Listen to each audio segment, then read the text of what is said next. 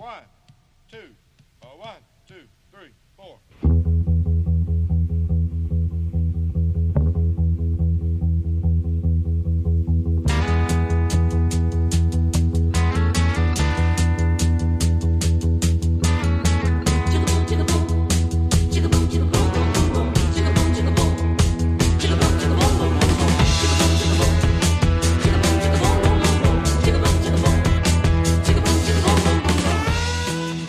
E estamos de volta com o BBcast, o seu podcast de automobilismo e outras nerds. No episódio de hoje vamos falar sobre o filme Ford vs Ferrari. E aqui comigo está a Débora Santos Almeida. Olá, amigos, sejam bem-vindos ao mais este podcast. Escolham vocês o lado americano ou o lado italiano dessa história. Exatamente, eu sou o Rubens GP Neto, o host de vocês, e hoje, como dito, vamos falar sobre o filme Ford vs Ferrari, que no dia 13 de novembro, nós, a convite da Fox, comparecemos na pré-estreia. Aguardamos aí um pouco, um pouquinho esse, como poderia dizer, esse período aí de agitação do GP do Brasil, etapa da. Stock Car. E o hype também, muita gente assistir, porque a gente quer que o pessoal ouça, né? O BBcast sem tomar spoilers. Apesar que essa questão de spoilers depois eu vou comentar um pouquinho mais à frente, é discutível nesse caso. Mas, de qualquer forma, a gente quis dar aí um tempinho pessoal. Então aqui já fica o nosso agradecimento ao pessoal da Fox, que nos proporcionou a comparecer lá na pré-estreia, cheio né, de jornalistas, renomados jornalistas aí do meio automobilístico. E também, desde já, né, agradecer nossos apoiadores aí que muitos foram assistir, conversaram com a gente, gostaram do filme lá no GP do Brasil, na arquibancada lá do setor A. A gente conversou com o outro que também assistiu o filme, vimos que o filme realmente atingiu o público aí de uma forma que a gente não aguardava ser dessa forma, né? E o legal disso também é que quando você entra nesses sites que fazem a crítica de cinema desse filme, vários deram a nota de 4. Então, entre de 0 a 5, 4 é uma nota muito alta para um filme. E considerando que muitos desses sites às vezes não têm tanto conhecimento pelo automobilismo, mas se cativaram pela história do filme, é, relataram vários pontos que foram bem interessantes por parte dessa história. Então, é um filme marcante, sim, e a gente vai tratar um pouquinho dele aqui pra vocês. Bom, e como eu disse, nossos apoiadores que estão sempre aí auxiliando o Boletim do Paddock e o BBcast. O Boletim do Paddock, por meio da campanha do financiamento coletivo e contínuo, consegue se manter aí, os servidores, equipamento. Agora, se der tudo certo no final de ano, nós vamos ter novas aquisições, então vai auxiliar e melhorar a qualidade das gravações e também de outros eh, meios de divulgação do nosso trabalho. E, e o nosso agradecimento aos nossos apoiadores, que são eles: Ricardo Bannerman, Maia Barbosa, Eliezer Teixeira, Luiz Félix, Arthur Felipe, Rafael Celone, Will Mesquita, Anthony Santos, Rogério Froner, Helena Lisboa, Carlos Shelby, Cássio Machado, Carlos Del Valle, Bruno Vale, Eric Nemes, Bruno Shinozaki, Alberto Xavier, Will Bueno, Ricardo Silva, Ken Miles, Beto Correia, Fabrício Cavalcante, Arthur Apóstolo, Sérgio Milani, Henry Ford II, Melquiades Veloso, Micael Souza, Ezequiel Bale, Silney Messi e Enzo Ferrari. Fica aqui o meu agradecimento a todos os nossos apoiadores, até aqueles que fizeram sua contribuição do além. Vocês são extremamente importantes para o crescimento e desenvolvimento do boletim do Paddock. E para vocês que estão escutando o programa, não deixem de conferir a nossa campanha de financiamento contínuo e coletivo lá na plataforma Apoice, onde vocês podem auxiliar ainda mais com o crescimento do boletim. Além disso, reforço que, se possível, se possível compartilhe este programa nas suas redes sociais para também auxiliar no crescimento do boletim, porque assim outras pessoas também podem conhecer o nosso trabalho. O intuito é crescermos com os nossos ouvintes, com nossos leitores e amigos que aí há mais de 5, 6 anos aí que o boletim vem tendo essa crescimento boa, está compartilhando aí com a gente todo esse trabalho e conhecimento. Bom, agora vamos ao filme. Se fosse um concurso de beleza, nós perderíamos. Aparência não é tudo. O título do filme fala Ford versus Ferrari, mas só que assim, é, hoje a gente já conhece a Ford como participante de automobilismo, participando de, da Le Mans, com a Ford GT, a Ferrari nem discute sobre isso, mas eu acho que seria interessante, né, Débora, a gente só dar uma contextualizada de como era a Ferrari, como era a Ford antes do início da, da participação das duas Le Mans e também é, como era o cenário delas dentro do é, mercado mundial de, auto, de automóveis, fabricantes.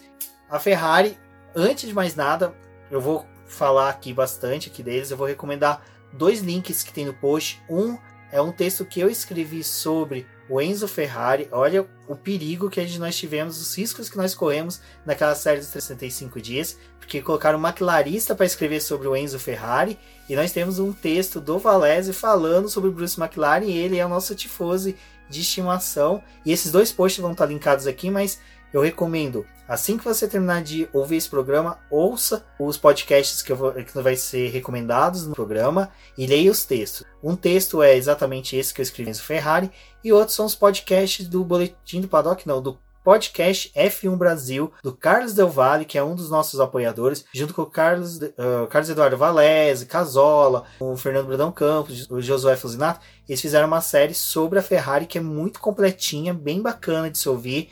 Ouçam lá. Mas, voltando aqui e já passando para vocês, Enzo Ferrari, ele nasceu numa cidade que era misto de zona rural com é, industrial. A, a, a, Itália tinha um industrial muito grande no começo do século passado e ele era de uma família que trabalhava na indústria ferroviária, construindo peças para trens. E o pai dele um dia teve a santa ideia de levar o menino Enzo para assistir uma corrida de carros. Era comum na Itália ter as corridas de subir montanha, corridas dentro das cidades, como a Targa Fiore, entre outras tantas. Bom, Enzo Ferrari foi, assistiu e se apaixonou. Então ele focou em ser um construtor de carros e piloto, primeiramente. Ele chegou a pilotar, teve um sucesso relativo até mesmo como piloto, mas veio a Primeira Guerra Mundial, ele participou da Primeira Guerra Mundial, é, principalmente como mecânico ali das peças da, do armamento né, do, do, Exército Militar da Itália.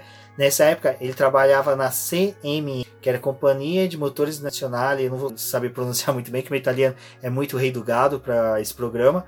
E ele pegou pegou uma experiência boa, até quando ele saiu de lá, ele voltou a trabalhar com carros de corrida e foi contratado pela Alfa Romeo para desenvolver carros. Mas a Alfa Romeo passava por uma crise e ela precisou que o Enzo Ferrari desenvolvesse carros, mas só que não usando mais o nome da Alfa, porque a diretoria lá não aceitava mais um orçamento que tivesse competições. Aí surgiu a escuderia Ferrari, Enzo Ferrari, em 1939, já não estava tão contente em ainda ser subsidiário da Alfa Romeo. Ele assina o um contrato rescindindo né, a, o vínculo dele com a Alfa Romeo e a Alfa Romeo autorizou ele a ter a própria escuderia. Mas o que aconteceu? Justo na época que ele assinou esse contrato, a Alfa Romeo determinou que quatro anos seguintes ele não poderia construir carros de competição.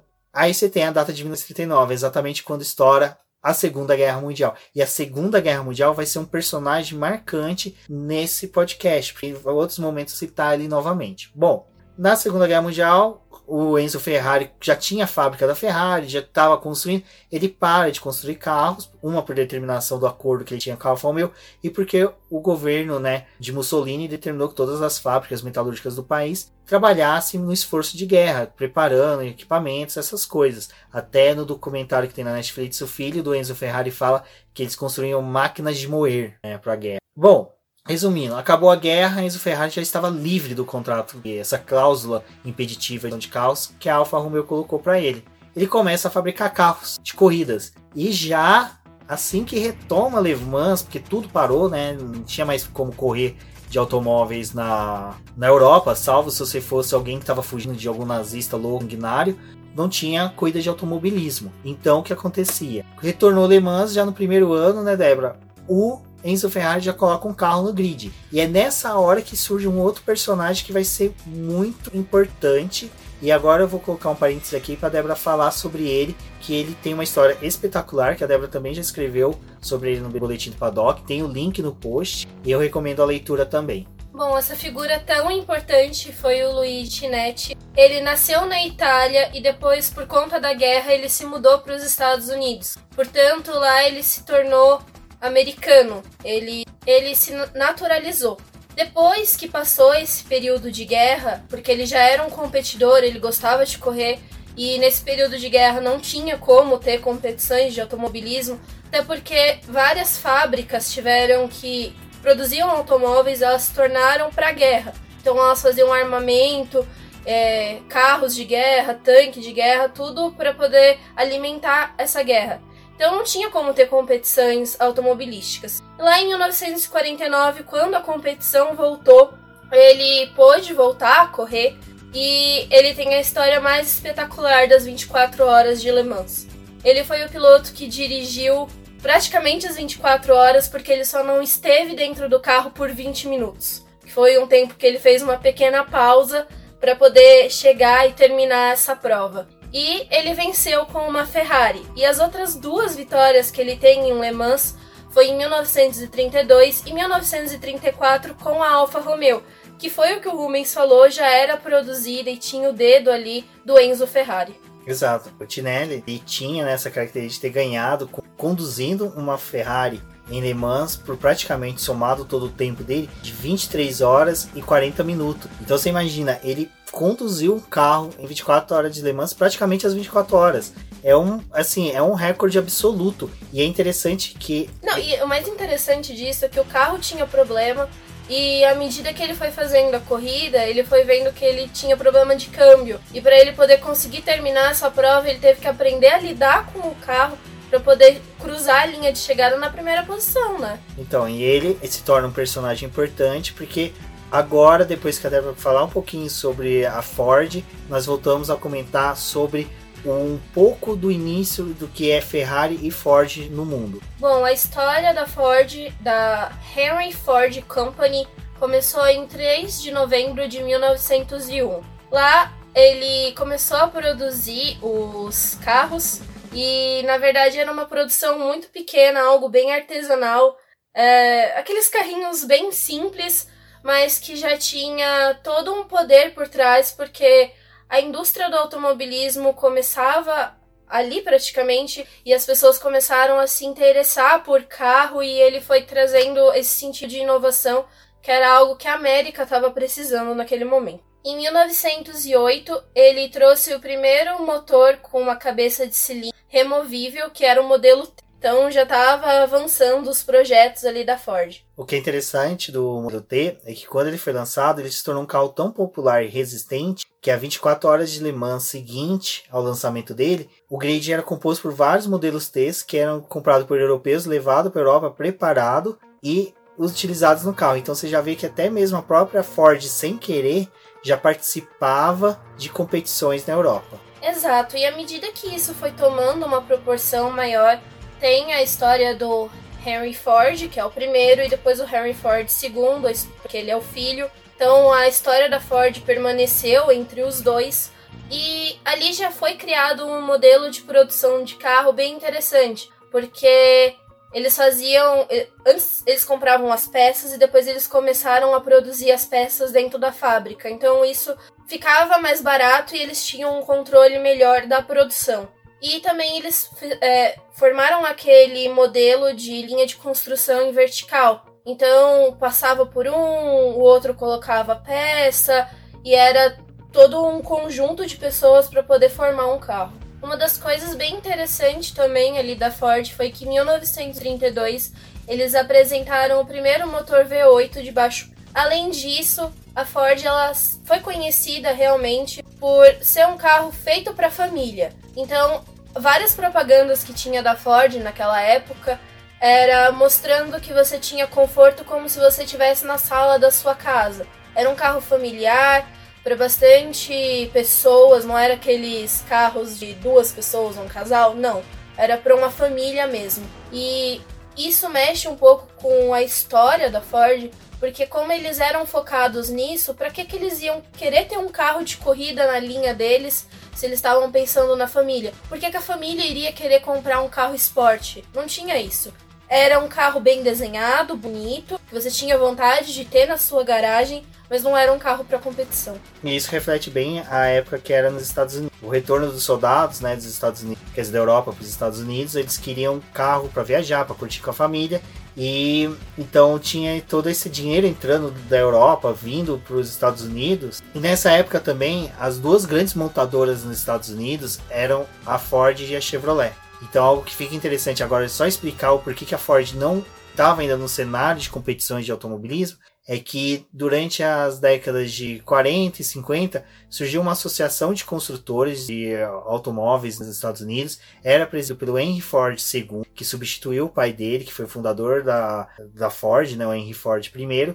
Eu adoro o meu pai porque ele não teve a ousadia de colocar Rubens Gomes Passos terceiro. E colocou Rubens Gomes Passos neto. Porque esse negócio de primeiro e segundo me dá uma sensação de império que olha. E tecnicamente a Ford era um império, né? Vamos por dessa forma. É, o império americano. E isso vai ficar bem destacado mais pra frente, hora que vocês começarem a perceber as nuances do. Mas vamos acelerar aqui pra gente chegar no filme. É, a Ford tinha essa associação, né? E lá eles ficaram combinados, ó, precisamos focar na construção de carros e ninguém vai participar de construção de carros e nem de competição de automobilismo. Perfeito, tudo bem, mas nessa hora eles não perceberam que o representante da Chevrolet estava pegando café e não ouviu isso. E a Chevrolet, a GMC no caso, construiu e desenvolveu o, fam o famoso Corvette. Desculpa o gaguejado no famoso, é porque Corvette é um carro que eu gosto bastante. E ele desenvolveram o Corvette era escancarado que a GMC estava fazendo aquilo, todos sabiam, mas ninguém falava nada. Era tipo corrupção no Brasil, tá todo mundo vendo, a maioria não fala nada. Então, o que que acontece? A Ford começa a falar: pô, os caras estão fazendo isso, mas eu vou ser legal com o acordo, não vou fazer. A Ford começa a perder participações nas vendas nos Estados Unidos. A Chevrolet ultrapassa mais de 50% da cota de, de fatia né, de automóveis nos Estados Unidos. E por ano a Ford começou a perder quase 15% dessa cota. Então em menos de 3 anos ela ia ser quase extinta. Em Ford II, junta toda a fábrica lá, até vai ser caracterizado isso, é onde começa o filme, em que ele pega e fala: olha, quem não me der uma ideia vai ser demitido. É, ele praticamente falou assim: parem as máquinas, vamos ter uma ideia. É, um dia eu quero ter um BP gigante com várias máquinas de impressoras matriciais para gritar parem as máquinas. Mas ele faz isso. E é aí que começa o filme. O filme começa justamente com Henry Ford dando essa ordem, com toda a Ford ali, a organização Ford organizada. Ele chega na fábrica, manda parar as máquinas e fala: olha, parem as máquinas. Enquanto que um funcionário não me trouxer uma ideia que possa tirar a Ford do buraco, ninguém trabalha. Então vocês vão embora para casa, vão pensando e me voltam com essa ideia. Porque senão essa, porque senão essa fábrica nem vai ter mais como continuar. Exatamente. Então as despesas. Então a situação do Henry Ford era pericretante. Ele é, porque era uma coisa que estava dando lucro e depois começou a não ser tão rentável assim para eles. E o que, que é que estava mudando ali no mercado naquele momento? Que foi justamente os filhos desses soldados de guerra que tinham nascido, cresceram e estavam tendo seus primeiros carros. E o que essas pessoas queriam ali naquele momento? Era exatamente o carro esportivo, o carro que estava vencendo, porque o automóvel ali em si, naquele momento, ele parou de ser só uma máquina para poder te levar de um lado para o outro. Ele era um status. Então, os carros que estavam ali em competições, vencendo e se mostrando, eram os carros atrativos.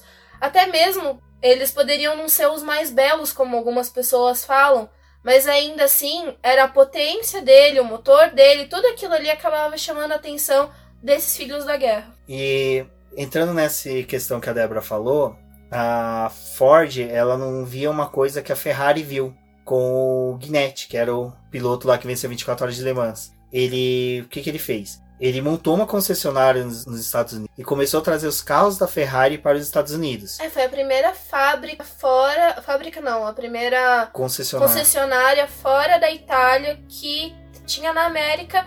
E tudo isso foi é, um resultado por ele ter competido nas 24 horas de Le Mans e ter vencido com eles. Exato, porque o que acontecia? É, apesar de todo mundo ver a Ferrari como fabricante de carros caros, modernos, até naquela época já eram essas características, o Enzo Ferrari não era um homem rico, nem a Ferrari era uma, uma montadora rica, ela precisava por necessidades. Cada lira que Enzo Ferrari ganhava, ele investia na fábrica dele. Então o que aconteceu? Com o Gnetti fazendo sucesso nas pistas na Europa e tendo a, a, loja dele nos Estados Unidos, era quando surgiu aquela fábrica, aquela fábrica não, desculpa, aquela frase que até mesmo hoje é uma grande crítica Renault e foi uma grande crítica à Honda. Olha, ganhe-se corrida no domingo para se vender carro na segunda. E aí a Ford viu que a Chevrolet estava fazendo isso com o Corvette, a Ferrari estava fazendo isso, apesar de elas ainda estarem distantes, então ela quis entrar nesse mercado. E quem lançou essa ideia foi o Leon Lacoca, que ele estava entre esses funcionários e ele levou essa ideia pro, pro Henry Ford de, olha, nós temos que entrar no automobilismo. É, e a primeira ideia deles ali, ainda não sabiam se iam conceber um carro, o que, que eles iam fazer, mas a Ford ela tinha muito dinheiro na época. ainda que ela estivesse perdendo ali na questão de venda, era um investimento que tinha muito, muito dinheiro para poder fazer o que eles bem quisessem. E a brilhante ideia foi: bom, já que a Ferrari tá tendo problema lá na Itália, a gente vai tentar comprar a Ferrari. E.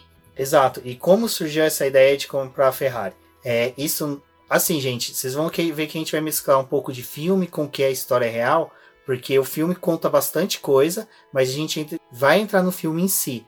É, o que vale a pena ressaltar aqui é que o filme mesmo ele conta mais a história pelo lado da Ford. O que a Ford fez, o que ela passou para poder construir o carro dela e bater a Ferrari depois. E o que a gente fez antes de gravar esse podcast foi assistir um documentário que tem na Netflix que conta a história dos dois. E aí sim eles mostram também o lado da Ferrari e por que que a história aconteceu da forma que o filme resolveu abordar. Exatamente. Então houve uma pesquisa bem abundante. Gente, por isso que a gente tem que contar bastante coisa para vocês entenderem que na hora que vocês assistiram o filme, para quem não assistiu, quem já assistiu, vai ter aqueles estados falando, putz, isso foi sensacional que aconteceu. Como a Débora disse, a Ford quis ir até a Ferrari. Mas o que, que, que aconteceu pro Ford querer ir para a Ferrari?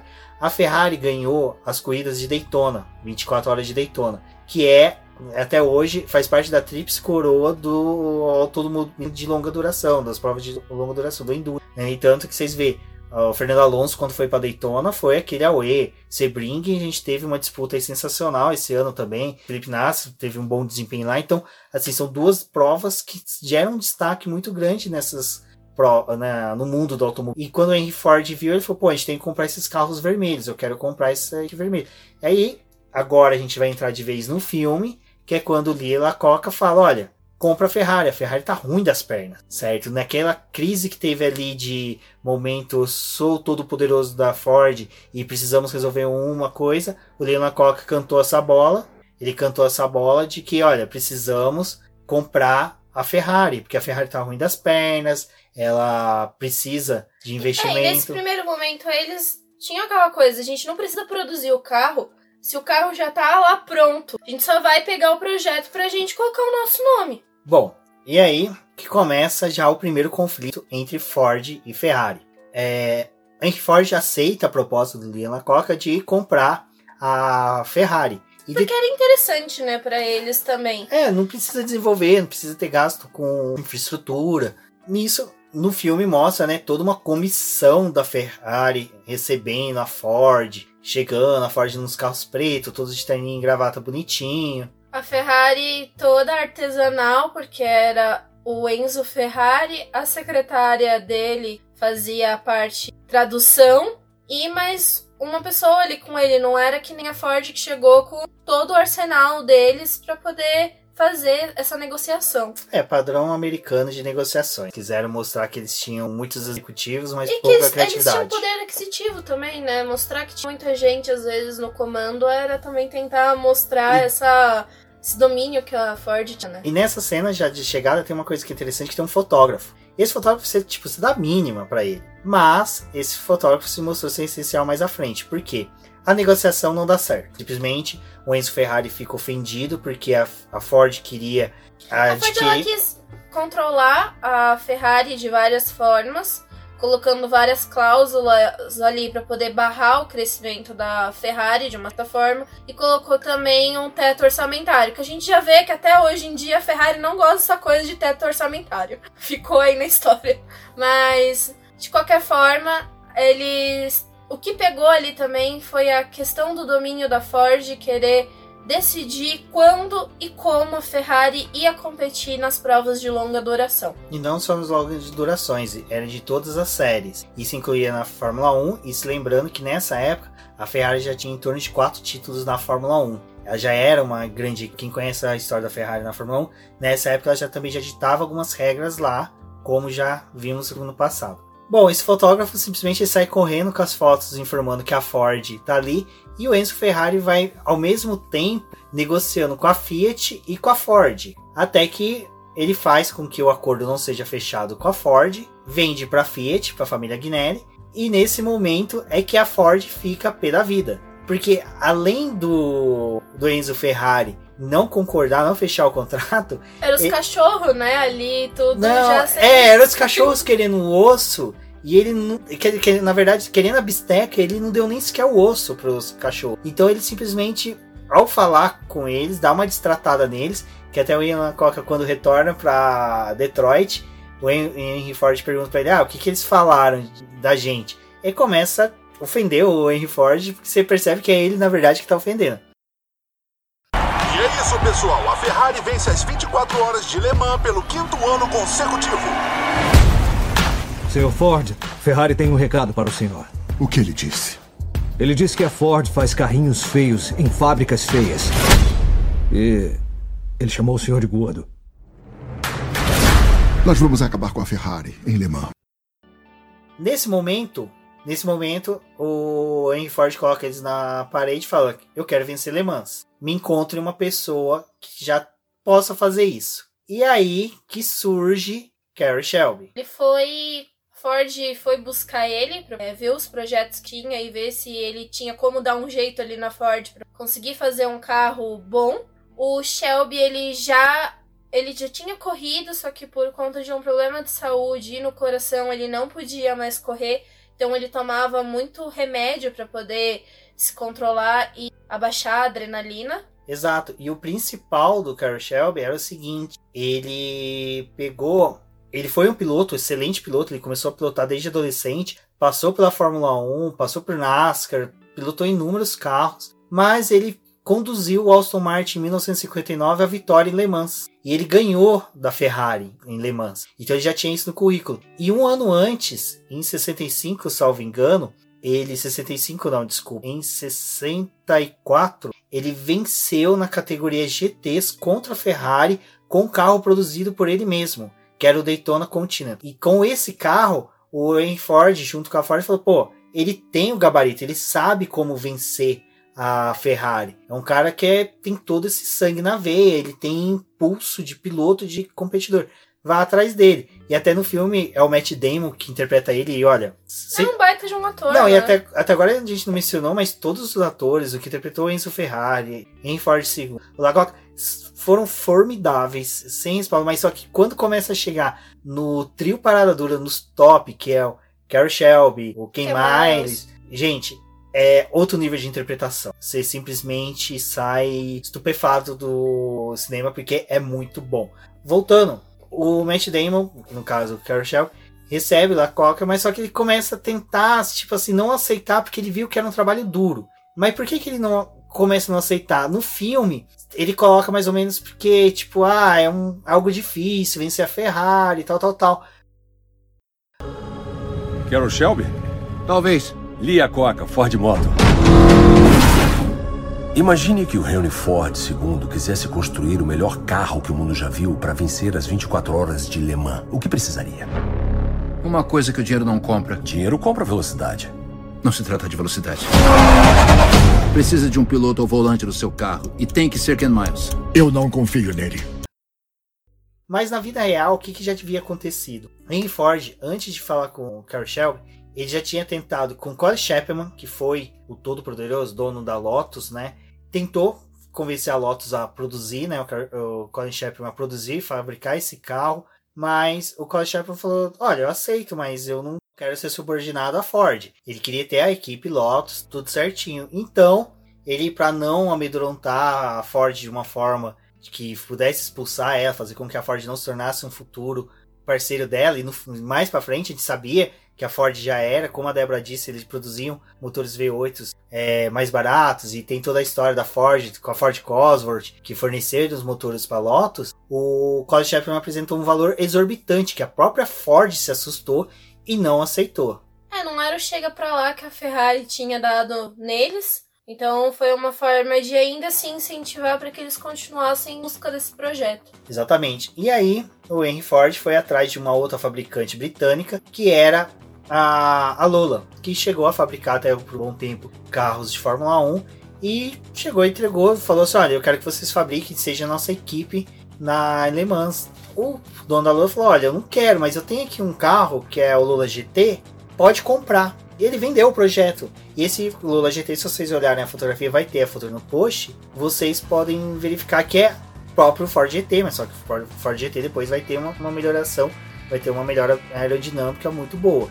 Resumindo, quando o Carol Shelby tá conversando com o Lacoque, o Lacoque coloca os termos de dinheiro, pagamento, que daí o, o, o Carol Shelby tava numa situação difícil, né, financeiramente, porque ele tinha uma fabriquinha era uma oficina formada por um bando de cowboys que gostavam de mexer com carros. Então, nesse momento, ele viu a oportunidade dele.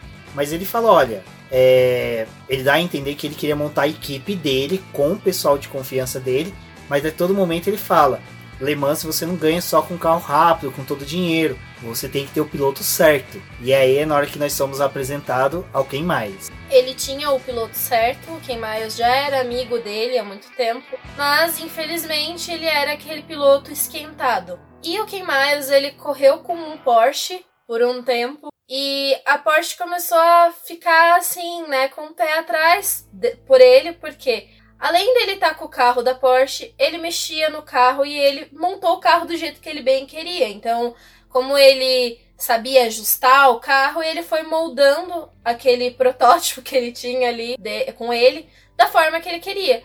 E por ele ser esquentado, por ele ter todos esses problemas, a Porsche ficou tipo, ah, a gente não quer o nosso nome com um cara que tá fazendo o carro do jeito dele e é dessa forma. Então eles decidiram deixar de contribuir ali com Ken Miles e ele também já ficou, né, sem muita chance de competir. É, ele montou uma oficina pequena lá em Hollywood e cuidava de carros é, esportivos, maioria esportivos britânicos. E nesse momento até tem uma, uma sequência de cenas do Ken Miles disputando uma prova regional nos Estados Unidos. Ele até ele nessas, nesse momento, ele, nessa corrida, ele é desclassificado porque o carro dele está um pouquinho maior do que deveria e na hora que o Carlos Shaw tá discutindo com o fiscal, discutindo não, conversando com o fiscal, explicando que, olha, é uma regra que dá para contornar, quem mais simplesmente decide, bom, então vou resolver, se o carro tá maior, vou amassar a traseira do carro para reduzir esse tamanho. Ele começa a dar pancadas, e ali na hora você começa a ter a construção do personagem. Que é que eu falei que o Christian Bale, mano, é sem zoeira. Eu não sou um dos maiores entendedores de cinema, mas eu daria um Oscar na hora que terminasse a gravação, porque ele tá perfeito. Ele interpretou o Kim Miles perfeito. Depois a gente assistiu o comentário, procuramos vídeos sobre o Kim Miles. Ele tá perfeito. É, ele, ele tá o capial norte-americano que era o Kim Miles. E fora isso, bem descrito com o que o pessoal falava da personalidade, na personalidade dele. Que era um cara com uma personalidade forte, não aceitava desaforo, as coisas era feito do jeito dele, mas era porque ele tinha muito conhecimento de carro, ele tinha aquilo que a gente fala que é essencial nos pilotos, o ajuste fino, que era isso que ele sabia fazer com os carros. Ele sabia exatamente que o carro precisava, a dosagem certa de aceleração. E durante o filme ele vai mostrando isso de uma forma tão natural, que é uma hora que ele tá conversando com o filho dele, é uma hora que ele tá escutando uma corrida pelo rádio, ele fala. Que ele tá explicando pro cara que deixou o carro lá, estragou o carro, ele fala, óbvio, você tá querendo dirigir que nem domingueiro, você tá com você tem um carro esportivo, tipo, você tem que acelerar o carro, quer acelerar. Então, e tem essa questão de que ele tá conduzindo o carro, ele tá antecipando o que o outro piloto vai fazer. É uma das cenas mais bacanas em que ele tá na corrida, ele não, não é o primeiro colocado, porque na largada ele toma uma fechada. Então ele, para buscar o primeiro colocado, ele começa a antecipar o que o primeiro colocado tá fazendo. Ele consegue acertar o que o cara faz e exigir dos motores dos seus adversários. Ele eu não sou a melhor pessoa sobre isso. Eu peço que o, o Valese provavelmente vai ouvir esse podcast. Ele é um jogador de poker nato, ele e o Eduardo Martins.